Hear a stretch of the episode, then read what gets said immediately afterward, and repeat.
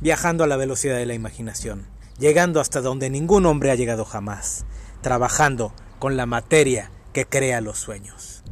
Esto es el dato fantástico.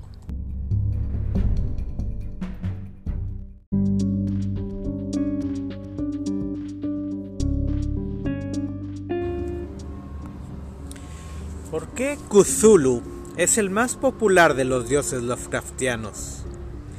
Principalmente es su apariencia. Cthulhu es de los pocos monstruos cósmicos nacidos de la imaginación de H.P. Lovecraft que tienen una forma definida. La gran mayoría suelen ser horrores amorfos o demasiado terribles para ser descritos con palabras. Además, está el hecho de que el gran Cthulhu es de los pocos que existen en la Tierra y no en las inmensidades del cosmos o en otros planos de existencia. Cthulhu es una amenaza real y constante que puede resurgir de entre las profundidades del océano en cualquier momento y destruir a la humanidad sin siquiera darse cuenta.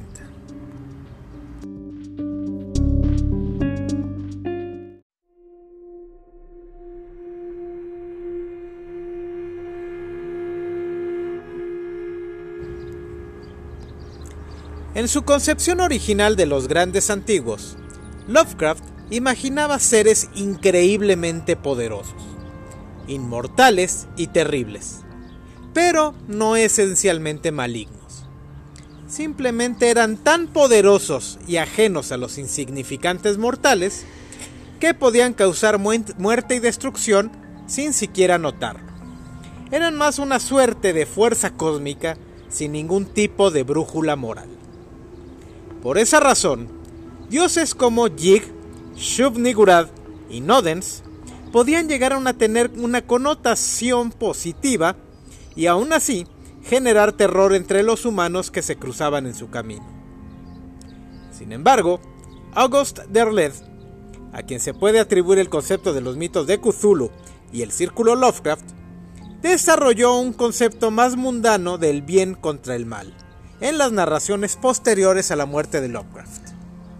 Mientras que Lovecraft poco le importaba dar una cierta continuidad o estructura a sus historias, Derdeth se esforzó en conformar un canon, darles explicación a muchos de los conceptos que involucraban a los grandes antiguos y hasta crear una mitología acorde. Incluso llegó al extremo de asociar a cada dios con uno de los cinco elementos, agua, tierra, fuego, aire y éter.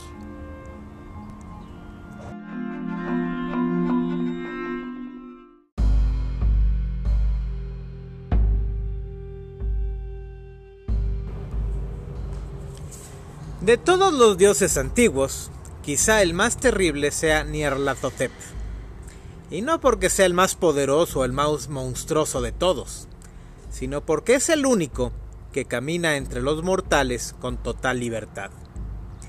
Desde su primera aparición en el cuento del mismo nombre, Nyarlathotep es descrito como un hombre cuya apariencia recuerda a la de los antiguos faraones, y que viaja por el mundo reuniendo seguidores y mostrando toda clase de maravillas. Sin embargo, el fin último de Nyarlathotep es la de causar locura y desesperación entre la humanidad.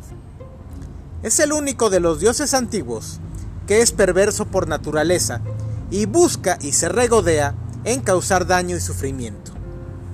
Curiosamente, los, los orígenes de Nyarlathotep son dos poemas de Lord Dunsany, Lovecraft era fan, y Nikola Tesla. Sí, Nikola Tesla solía viajar por todo Estados Unidos y algunas ciudades de Europa, mostrando sus inventos y realizando experimentos con la electricidad para sorprender a las masas. Por supuesto, muchos veían al inventor como un personaje siniestro.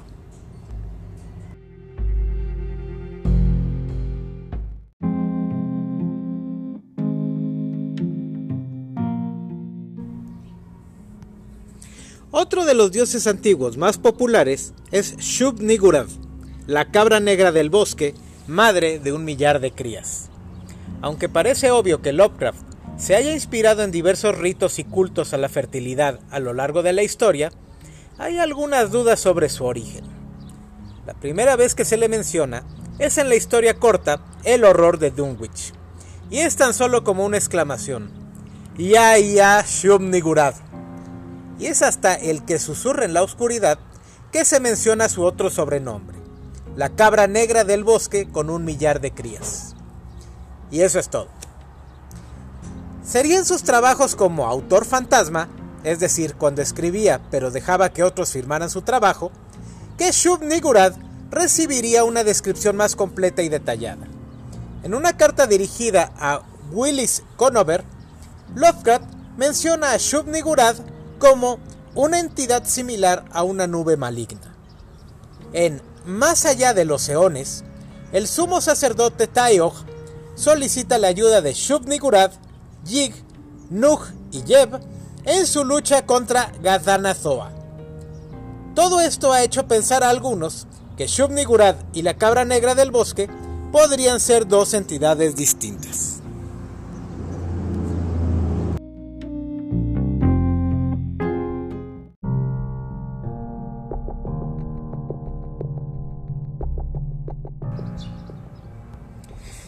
Hay mucho que decir sobre la vida y la persona de Howard Philip Lovecraft, bueno y malo. Su niñez y sus primeros años ciertamente lo predispusieron a una vida conflictiva que se vio reflejada en sus escritos. Genealogía. Los padres de Lovecraft podían rastrear sus líneas familiares hasta los primeros colonos de Nueva Inglaterra, y eso quizá influyó mucho en que en muchas de sus historias el tema de los ancestros es muy marcado. Ejemplo, las ratas en las paredes o los hechos concernientes al difunto Arthur Jeremy y familia. Xenofobia y racismo. Es difícil saber qué tanto influyó su familia en su actitud xenófoba y su racismo, aunque lo más probable es que mucho. Lo extraño es que a pesar de ser antisemita, se casó con una judía y tuvo amigos judíos. Esta xenofobia puede verse muy claramente en la gran mayoría de sus escritos, donde los villanos suelen ser gente de tierras lejanas o costumbres no europeas. Locura. El padre de Lovecraft, Winfield Scott Lovecraft, fue internado en un asilo y murió ahí. Años después, su madre también. Esto seguramente lo marcó de por vida y quizá por eso la locura es un tema muy recurrente dentro de su obra el viejo sabio. Lovecraft fue criado por su abuelo Whipple Van Buren Phillips. Este fue quien lo introdujo en el mundo de la fantasía y las ciencias, regalándole una copia de Las Mil y Una Noches y La Odisea. Dentro de sus historias es frecuente la imagen del sabio y anciano profesor que acude en ayuda del protagonista. Ejemplos, el horror de Dunwich o El extraño caso de Charles Dexter Ward. Aflicciones. Desde su más tierna edad, Lovecraft sufrió de diversas enfermedades que le impidieron ir a la escuela. Un constante de sus trabajos es la presencia de personajes enfermizos o físicamente débiles. Religión. Lovecraft fue educado como bautista. Él renegó de la religión declarándose ateo. En sus trabajos, la religión es una constante. Sin embargo, casi siempre detrás de cada figura religiosa existe un oscuro secreto.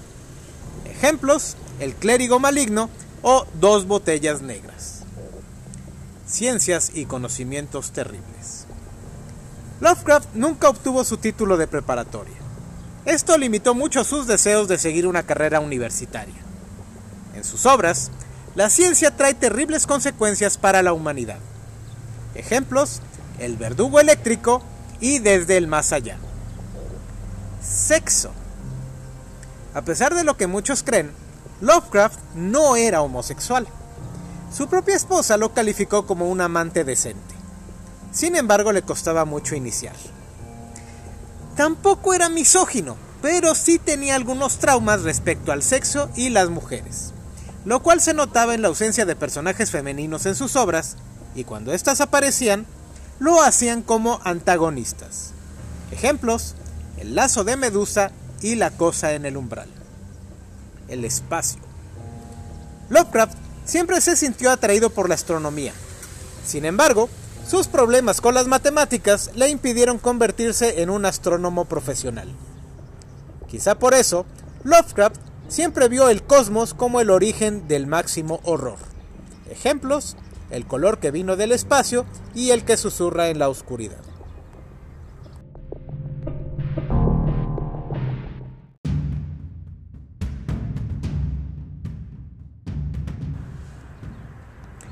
Gracias a las más de 4.000 cartas que Lovecraft escribió a sus amistades, no quiero imaginar lo que habría hecho si hubiera tenido Facebook.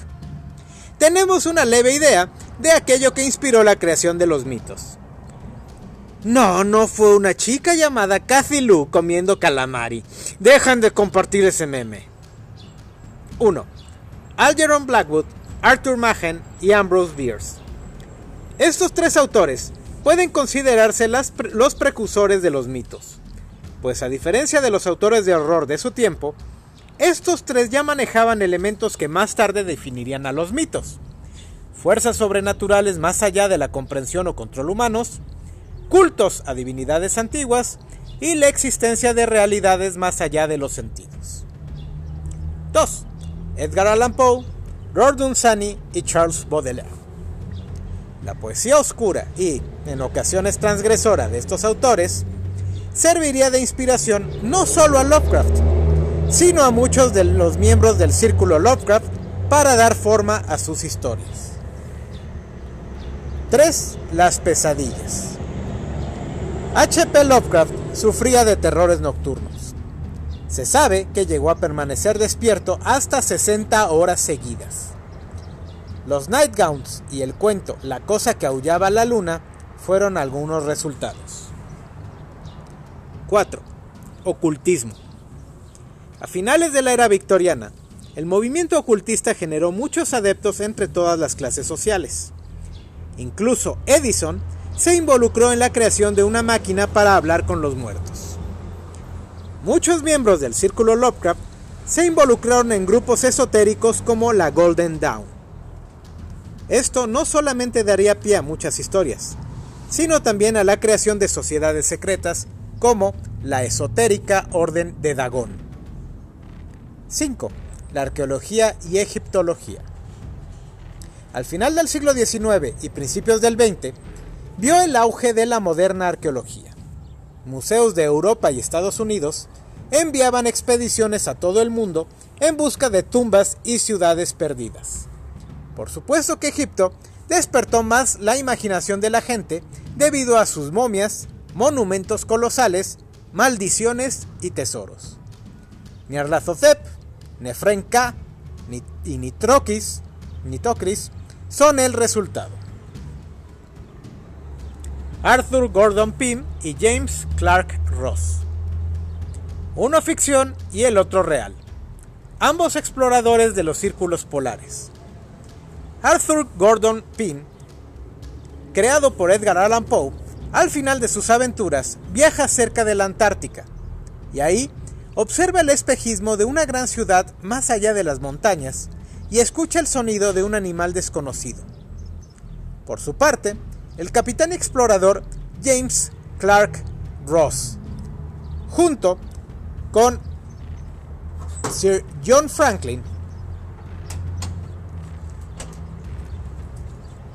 inician una expedición al Polo Norte a bordo de los barcos HMS Terror y HMS Erebus.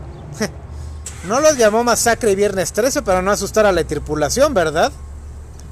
En fin, ambos barcos desaparecieron con todas sus tripulaciones sin que jamás se les volviera a ver. Las montañas de la locura y el horror en el museo nacieron de estos hechos.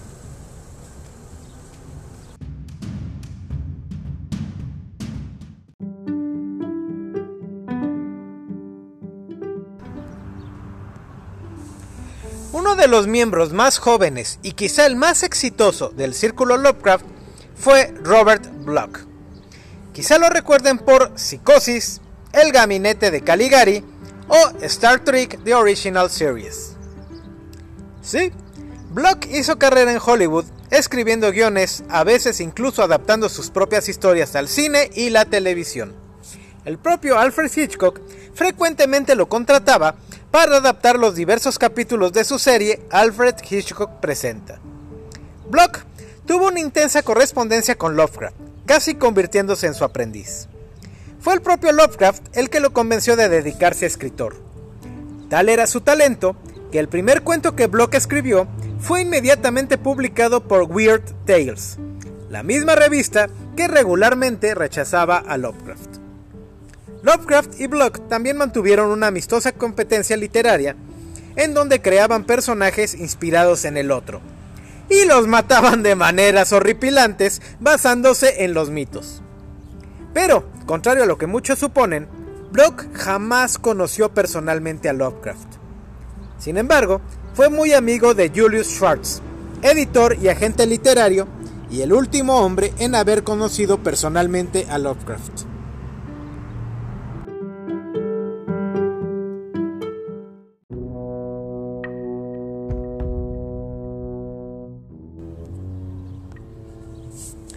Apenas levemente mencionada en el cuento The Outsider y nuevamente en Imprisoned with Pharaohs, la reina Nitocris es un personaje que vive entre la realidad y la ficción.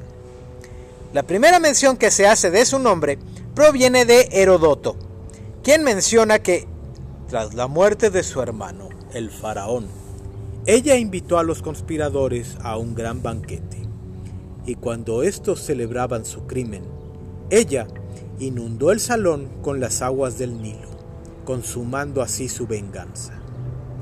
Pero no todos los asesinos acudieron a la cita, y temiendo lo que podían hacerle, se suicidó. Sin embargo, los historiadores aún no se ponen de acuerdo si Nitocris realmente existió o no. En los mitos, Nitocris sí existió y gobernó Egipto. Fue una mujer hermosa y temible, y dueña de poderosos artefactos.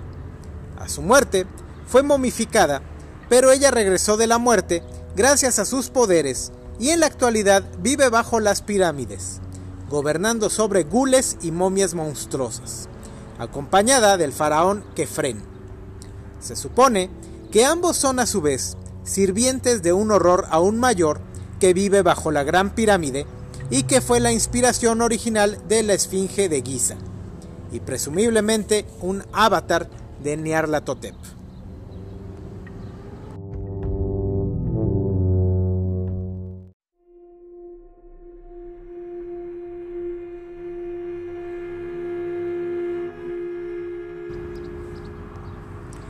Aunque se mencionan en varias de las historias de los mitos, la primera ocasión en que los Shogots fueron descritos con todo detalle y tuvieron una participación importante en la historia fue en Las montañas de la locura de H.P. Lovecraft.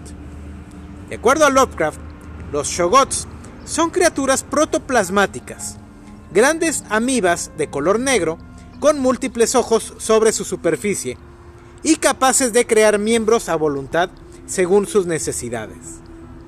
Fueron creados por la raza extraterrestre conocida como los antiguos, que los usaron como fuerza de trabajo esclava. Sin embargo, con el tiempo, los Shogots demostraron ser inteligentes y se rebelaron. En las montañas de la locura, se menciona que los Shogots heredaron las grandes ciudades de los antiguos cuando estos no pudieron sobrevivir a los cambios que sufría la Tierra.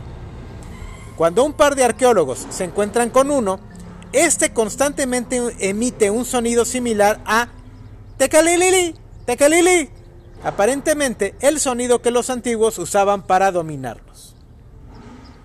Clark Ashton Smith expandiría un poco más el mito de los Shogots creando a Ubo Satla, el primer Shogot de donde los otros fueron creados. Según Clark Ashton Smith, toda la vida en la Tierra emergió por accidente de Ubo Satla, del cual constantemente está generando nuevos organismos unicelulares. Sin embargo, algún día Ubo Satla despertará y absorberá nuevamente toda la vida del planeta.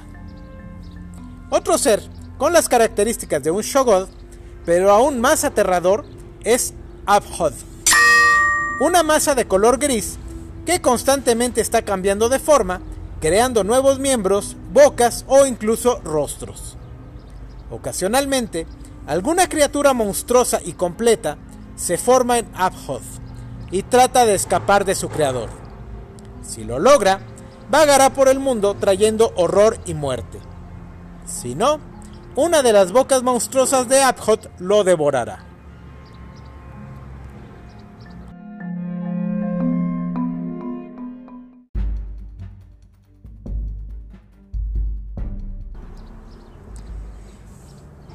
Y de todas las creaciones del Círculo Lovecraft, ¿cuál es la más poderosa? Bien, es bastante difícil de medir el poder en seres que son inmortales, inmunes a cualquier forma de daño y que existen en formas más allá de la imaginación de los simples mortales. Sabemos que existe cierta jerarquía dentro de los mitos y que muchas criaturas son más vulnerables a otras a ciertos eventos cósmicos o inclusive a los actos de otros seres. Por ejemplo, sabemos que los antiguos derrotaron a Cthulhu y su progenie cuando éste invadió la Tierra hace millones de años. También sabemos que Nyarlathotep, a pesar de todo su poder y maldad, es simplemente un sirviente de los dioses exteriores. Dentro de los monstruos Lovecraftianos, hay dos que quizá luchan por el título. Los sabuesos de Tíndalos seres que existen fuera del continuo espacio-tiempo y que persiguen incansablemente a cualquier desafortunado que cruce por su territorio, hasta donde sabemos, estos seres son indestructibles, incansables y muy persistentes. Sin embargo, tienen una mínima debilidad. Solo pueden acceder a nuestro universo mediante los ángulos rectos. O dos, el color. Este ser que no es gas o líquido ni sólido, viaja por el espacio dentro de meteoritos que le sirven de hogar hasta que aterriza en un planeta. Corrompe absolutamente todo lo que le rodea, alimentándose de la energía vital de los seres vivos, y cuando finalmente se ha saciado, regresa al espacio. Tras de sí, deja desolación que continúa aún mucho después de haberse marchado. Y peor aún, quizá incluso una cría. De las razas extraterrestres, tenemos tres posibles candidatos. Uno, los antiguos. Estos seres mitad planta, mitad animal, gobernaron la Tierra hace millones de años y crearon una civilización que se extendió por todo Pangea. Sin embargo, el cambio climático, la separación de los continentes y las luchas contra Cthulhu y la rebelión de los Shogots los llevó a abandonar sus ciudades y refugiarse en lagos subterráneos bajo la Antártica. 2. Los pólipos voladores. Estos seres, que parecen gigantescos gusanos deformes, fueron la causa de la extinción de otra raza que dominó la Tierra prehistórica, la gran raza de Yig. Capaces de volar sin alas, soplar vientos huracanados de sus bocas y volverse invisibles a voluntad, sobrevivieron a todos los cambios, pero permanecen atrapados bajo la tierra dentro de túneles creados por los Yig. O tres, los Migo, capaces de viajar entre las estrellas sin necesidad de vehículos, de realizar complicadas operaciones quirúrgicas y de construir complejas ciudades en cada planeta que visitan. De primera instancia, los Migo parecen contentos con que los dejen en paz y no ser molestados pero también se sabe que son sirvientes de Nyarlathotep, Shub-Niggurath y otros dioses exteriores. Así que eso queda en duda. Finalmente, de los dioses del panteón Lovecraftiano, tres luchan por la supremacía. 1. Olkoth, un ser que ha sido llamado el anticristo Lovecraftiano, capaz de ingresar a nuestro mundo a través de una imagen desecrada de la Virgen María a la que le falten los ojos o poseyendo un cuerpo humano si las estrellas están en la posición correcta. 2. Azathoth, el sultán idiota de los demonios, que yace en un eterno sopor, rodeado por músicos que tocan flautas y bailan constantemente y de quien descienden el resto de los dioses antiguos. O 3. La oscuridad de las estrellas, un ser completamente oscuro que existe en el centro del universo, alimentándose de todo aquello que lo rodea. Es completamente inteligente y comprende todos los lenguajes del universo, pero ignora cualquier intento de comunicación.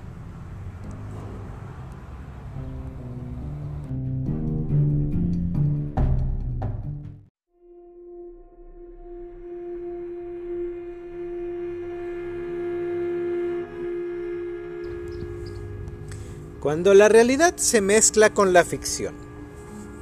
Según los escritos de H.P. Lovecraft, el nefasto Necronomicon fue escrito por el poeta loco Abdul al-Harased, después de visitar Irán, la ciudad de los pilares, o como la llamó en un principio, la ciudad sin nombre.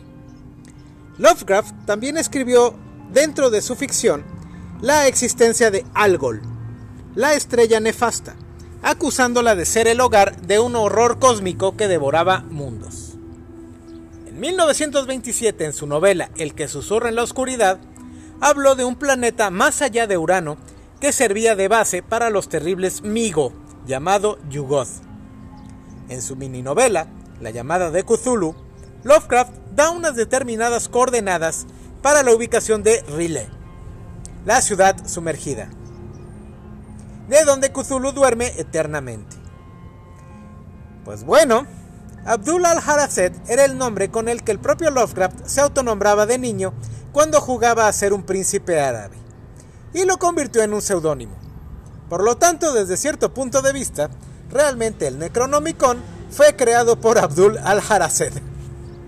Irán de los Pilares fue considerada durante siglos como un mito, una especie de Atlántida del desierto, hasta que en años recientes pruebas de su existencia fueron encontradas en forma de monedas acuñadas en la ciudad y usadas para el comercio con otras, con otras naciones.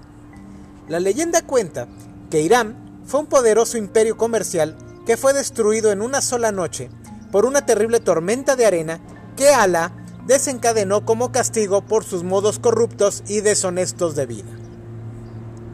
Algol es una estrella real en la constelación de Perseo y, en tiempos recientes, un grupo de astrónomos han descubierto que existe un enorme agujero negro cerca de ella, que poco a poco se va alimentando de su energía. Por cierto, Algol proviene del árabe y significa el gul. Ahora todos sabemos que más allá de Urano existe un planeta y un planetoide, Neptuno y Plutón. Plutón en lo particular ha despertado la imaginación de científicos y geeks, debido a que recientemente se han descubierto estructuras gigantescas en su superficie, similares a grandes acantilados, pero con una forma poco natural similar a un cinturón. En 1997, un extraño sonido submarino alertó al mundo, pues este sonido no era nada parecido a lo que se conocía anteriormente. Este sonido fue llamado el bloop y según algunos era emitido por una criatura viviente de tamaño colosal, aún mayor que una ballena azul. Lo más curioso fue que el sonido fue detectado en las mismas coordenadas donde Lovecraft asegura se encuentra R'lyeh.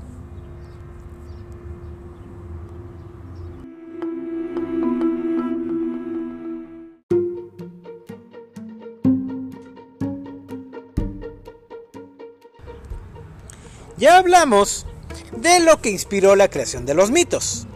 Y los mitos que inspiraron a su vez. Uno, hentai. Por esas cosas extrañas que tienen los nipones, mostrar un miembro masculino está mal. Pero un tentáculo, no pienso explicar nada más. 2. Hayore Nieruko-san. Este anime lo tiene todo dioses antiguos, nightgowns, perros de tíndalos, objetos malditos, etc. Excepto porque es una comedia, Nyarlathotep es una chavita extraterrestre hiperactiva enamoradiza y básicamente protectora de la galaxia. Por favor, alguien que consiga la dirección del creador y libere un Shogod en su casa. Gracias. True Detective. Una serie que no pretende ser ficción y sin embargo se entremezcla con los mitos del rey amarillo. Puntos a favor por creatividad. 4. Liga de la Justicia Ilimitada. Bueno, en realidad un capítulo en particular, pero aún así es interesante ver qué tan adaptables pueden ser los mitos. 5. Las dimensiones mazmorra. Terry Pratchett creó un universo fantástico. Fantástico por estar lleno de magia y fantástico por ser excelente. Y dentro de este universo existen las llamadas dimensiones mazmorra, que encierran toda clase de horrores tentaculados y cosas peores que solo pueden ser invocados con los terribles secretos inscritos en el Necroeconomicon. El infame libro para invocar a los muertos y obtener hasta un 60% de descuento en sus llamadas al otro mundo. Hellboy. No, no el baboso que estaba casado con la gaviota, el chido. Mucho del universo de Mike Mignola está basado o inspirado en los mitos. 7. Helsing. ¿Qué? ¿Creían que estaba basado en Drácula de Bram Stoker? Pues sí. Pero también los mitos tienen su presencia. La forma final de Alucard, el sabueso de Baskerville, es en realidad un Shogot. 8. Stephen King y Clive Barker. Dos de los más influyentes autores de horror moderno han admitido públicamente que los mitos les han servido de inspiración para sus novelas más importantes. Y 9 los verdaderos cazafantasmas. Con el capítulo La llamada de Kuzukulu. Véanlo y ya sabrán por qué.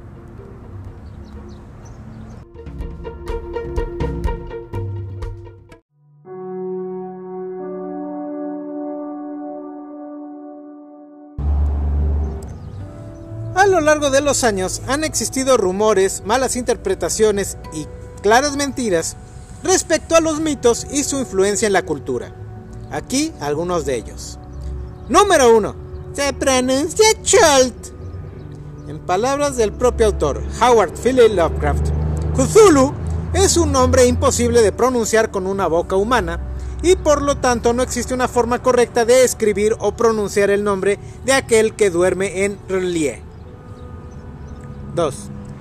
Los abuesos de Tíndalo son perros. En ningún lugar los sabuesos de Tíndalos son descritos como perros. El término sabueso describe su actividad, que es la de perseguir a su presa sin descanso hasta atraparla y destruirla. De hecho, jamás nadie ha podido describir su apariencia. 3. El Necronomicon es real. El Necronomicon es una, una invención escrito por el alter ego de Lovecraft, Abdul al-Harased. Muchos autores y pseudo-ocultistas han afirmado tener una copia del libro, pero todos han resultado ser burdas falsificaciones. 4. El rey en amarillo, el faraón negro y Nyarlathotep son la misma persona. El rey amarillo fue creado en 1896 muchos años antes de que Lovecraft creara a Nyarlathotep. De hecho, se asume que el Rey Amarillo es un avatar de Hastur. Y aunque Nyarlathotep ha sido descrito con la apariencia de un faraón, el faraón negro fue en realidad un gobernante del antiguo Egipto llamado Nefren Ka, que se convirtió al culto de Nyarlathotep y recibía órdenes de este. 5. Si tiene tentáculos y es horrible, es parte de los mitos. Mucha gente cree que los mitos son únicamente monstruos con tentáculos y ya. Los mitos abarcan toda una gama de seres y eventos que no se relacionan necesariamente entre sí. Zombies, vampiros, brujas, fantasmas y otros seres abundan dentro de los mitos junto con historias de canibalismo, necrofilia y relaciones antinaturales. 6. Los mitos son un conjunto de mitologías perfectamente ordenadas. Lovecraft nunca pensó en sus historias como un conjunto. Para él, todas sus historias eran eventos únicos e independientes. Sería Auguste Derlet quien crearía los mitos y daría forma al conjunto de mitologías, tratando de asemejarlas con otras mitologías de otras culturas creando parentescos entre las diversas deidades y dándoles aspectos positivos y negativos. 7. Todos los miembros del círculo Lovecraft ya fallecieron. Aunque coloquialmente se denominó Círculo Lovecraft a todos los autores que en algún momento colaboraron en la creación de los mitos, la realidad es que Lovecraft vio esto como un esfuerzo conjunto de creatividad. El autor personalmente invitaba a nuevos autores a que crearan nuevas historias que enriquecieran el universo del horror cósmico. Por lo tanto, aún hoy en día existen miembros del Círculo Lovecraft quienes continúan aportando nueva vida a los mitos. Leng está ubicada en Mongolia. En el cuento El Sabueso, los protagonistas asumen que la meseta de Leng se encuentra ubicada en el Asia Central. Sin embargo, narraciones posteriores la ubican en la Antártica, Sudamérica y hasta en el espacio exterior. Randolph Carter incluso la ubica en la Tierra de los Sueños.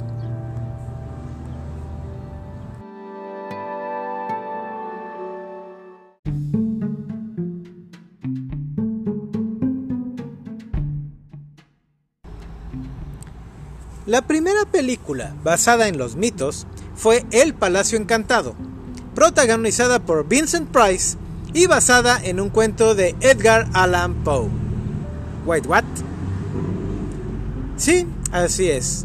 La primera adaptación de un cuento de H.P. Lovecraft para la gran pantalla fue atribuido a otro autor. Aparentemente, una cinta donde el personaje principal se llama Charles Dexter Ward es descendiente de un tal Joseph Corwin. Aparece en el Necronomicon y se mencionan a Yog Sothoth y Shub Nigurad, no podía ser creación de otra persona que no fuera Edgar Allan Poe. Y lamentablemente, esto serviría de ejemplo de la relación entre los mitos y Hollywood.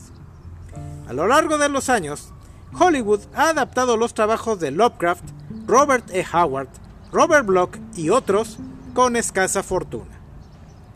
Sí, Conan el Bárbaro y Psicosis fueron éxitos de taquilla, pero no tiene nada que ver con los mitos.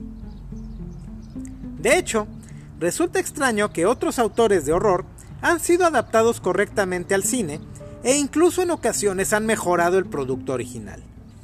Lo siento King, pero Kubrick le hizo un favor a tu libro, te guste o no.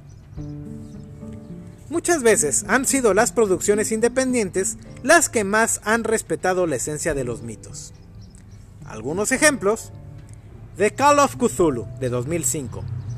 Una película muda filmada en el mismo estilo de una cinta de los años 20 en atención al periodo y contexto de la historia original. Muy recomendable para los amantes de los mitos y el cine. The Whisper in the Darkness 2011. Al igual que la anterior, fue producida por la Sociedad Histórica H.P. Lovecraft y filmada al estilo de las películas de los años 30, que es el periodo en que transcurre la acción.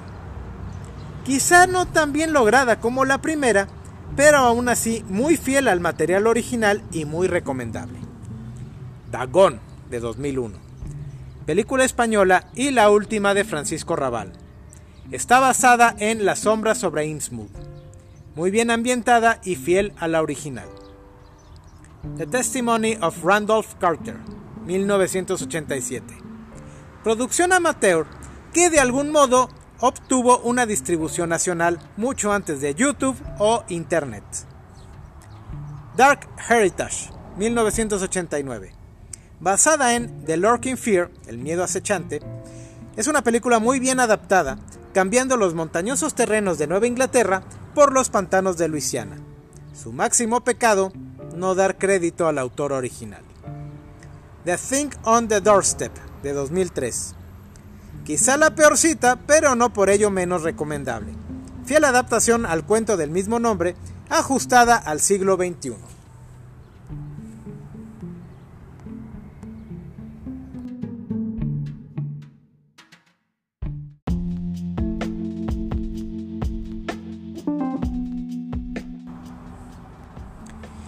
Dos juegos se disputan el honor de ser el primer videojuego basado en los mitos.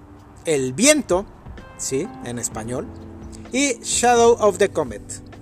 El primero es un videojuego japonés de 1991 en donde Al Capone, sí, ese Al Capone, decide unir sus fuerzas con un cultista y una hechicera para despertar a Hastur. El segundo es un juego gringo de 1993. ¿Por qué digo que se disputan el título si obviamente El Viento es más antiguo? Bien, El Viento es un juego de acción y el segundo título en una trilogía y más allá del nombre de Hastur y usar un culto como antagonista, poco tiene que ver con los mitos. En cambio, Shadow of the Comet es un juego de terror psicológico que ocurre en un pueblo pesquero llamado Illsmouth. El protagonista está ahí para resolver un misterio y sin quererlo debe enfrentar un terror antiguo que amenaza con destruir la humanidad o de mínimo destruir su cordura. El que a mi gusto es el mejor hasta la fecha, basado en los mitos, se llama Call of Cthulhu Dark Corners of Earth de 2005. En este juego se entremezclan, entremezclan obviamente, The Call of Cthulhu, Shadow over Innsmouth, Shadow Out of Time y Dagon. Otra serie de juegos que, aunque nada que tienen que ver con los mitos, están claramente influenciados, son la serie Alone in the Dark, con el protagonista Edward Carnby, o una de sus encarnaciones, constantemente enfrentando horrores de otra dimensión y a locos científicos cuyas extrañas invenciones o experimentos constantemente ponen la realidad en peligro de desaparecer. Finalmente está The Awakened, una excelente historia donde se enfrentan Cthulhu contra Sherlock Holmes, el detective más grande del mundo, después de Batman por supuesto, contra el horror más grande del mundo. ¡Hagan sus apuestas!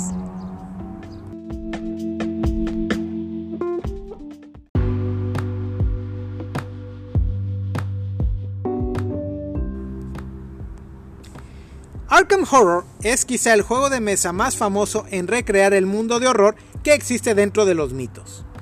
Originalmente publicado en 1987 por Chaos Loom y posteriormente adquirido, revisado y reimpreso por Fantasy Flight Games en 2005, actualmente cuenta con 8 expansiones que incluyen Arkham, por supuesto, Dunwich, Miskatonic, Innsmouth y Kingsport. Ambientado en los años 20, los jugadores deben impedir la llegada de los dioses antiguos, impidiendo la culminación de rituales que los puedan invocar en nuestra realidad, o cerrando portales de activos que les permiten el acceso durante una fase astronómica específica, mientras se enfrentan a horrores como Nyarlathotep, el Rey Amarillo, Cthulhu, etc. Call of Cthulhu, por su parte, es el RPG, o Role Playing Game, o juego de rol, más famoso en su tipo en traer a los jugadores al ambiente que predomina dentro de los mitos, poniendo a los jugadores dentro de la piel de un investigador de lo paranormal y enfrentándose a horrores que pueden terminar con la poca cordura que pueda tener. Elder Sign es un juego de cartas que utiliza los mitos como motivo, pero en lugar de atrapar dioses antiguos dentro de una Lovecraft bola, los jugadores deberán usar sus cartas para completar retos o misiones dentro de un cuarto generado aleatoriamente y obtener recompensas o penalizaciones, dependiendo del éxito, para enfrentarse al final con uno de los antiguos.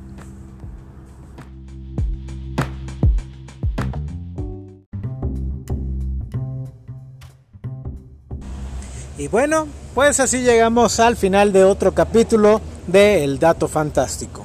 Nos esperamos la próxima semana con nuevos datos.